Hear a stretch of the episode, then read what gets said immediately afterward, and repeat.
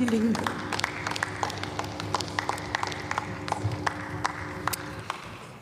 Frau Präsidentin, meine Damen und Herren! CDU und CSU beklagen in ihrem Antrag, dass die energetische Sanierung von Wohngebäuden so langsam vorankomme. Da haben Sie recht. Aber natürlich müssen Sie sich fragen lassen, warum ausgerechnet in den Jahren von Ihnen geführter Regierung die sogenannte Wärmewende faktisch zum Erliegen gekommen ist, weil der Verbrauch von Heizenergie von 2010 bis 2019 kaum zurückgegangen ist. Also von daher müssen Sie sich auch selbstkritisch fragen, was Sie eigentlich die letzten 16 Jahre gemacht haben, um die Wärmewende voranzubringen.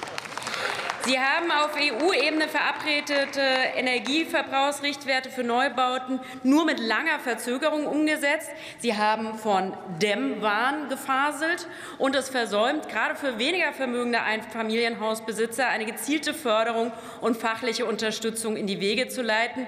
Nun, offensichtlich kommt mit der Opposition jetzt auch die Einsicht. Das ist schon mal gut, dass Sie das Problem sehen. Die Lösung beschreiben Sie im Antrag allerdings nicht, meine Damen und Herren.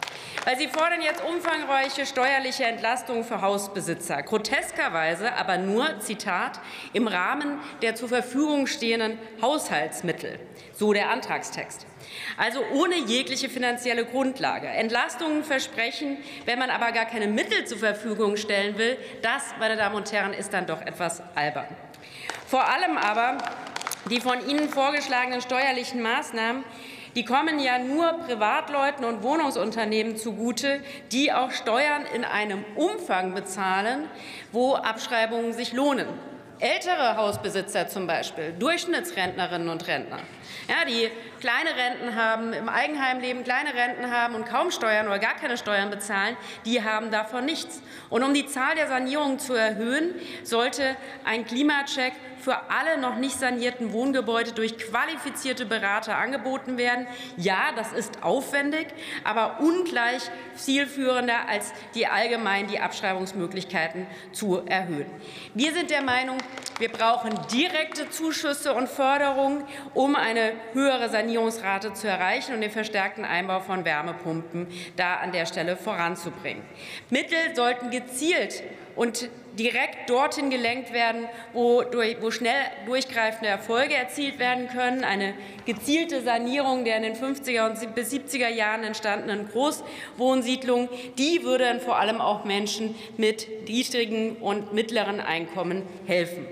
Und eine solche Sanierung darf nur barmietenneutral sein. Das heißt, die Sanierungskosten dürfen natürlich nicht auf die Mieterinnen und Mieter umgelegt werden, beziehungsweise nur in dem Umfang, wie dann auch die Energiekosten sinken, weil sonst sind es am Ende wieder die Mieterinnen und Mieter, die die Kosten dafür bezahlen.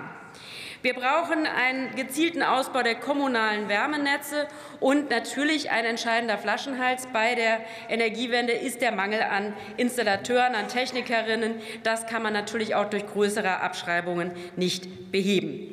Deshalb, ich komme zum Schluss, weder zielgerichtet noch sozial ausgewogen, noch werden die wesentlichen Probleme der Wärmewende damit gelöst. Die Dreiviertelstunde hätten Sie uns heute tatsächlich sparen können, wenn man schon 16 Jahre lang einfach nichts auf die Reihe kriegt. Vielen Dank.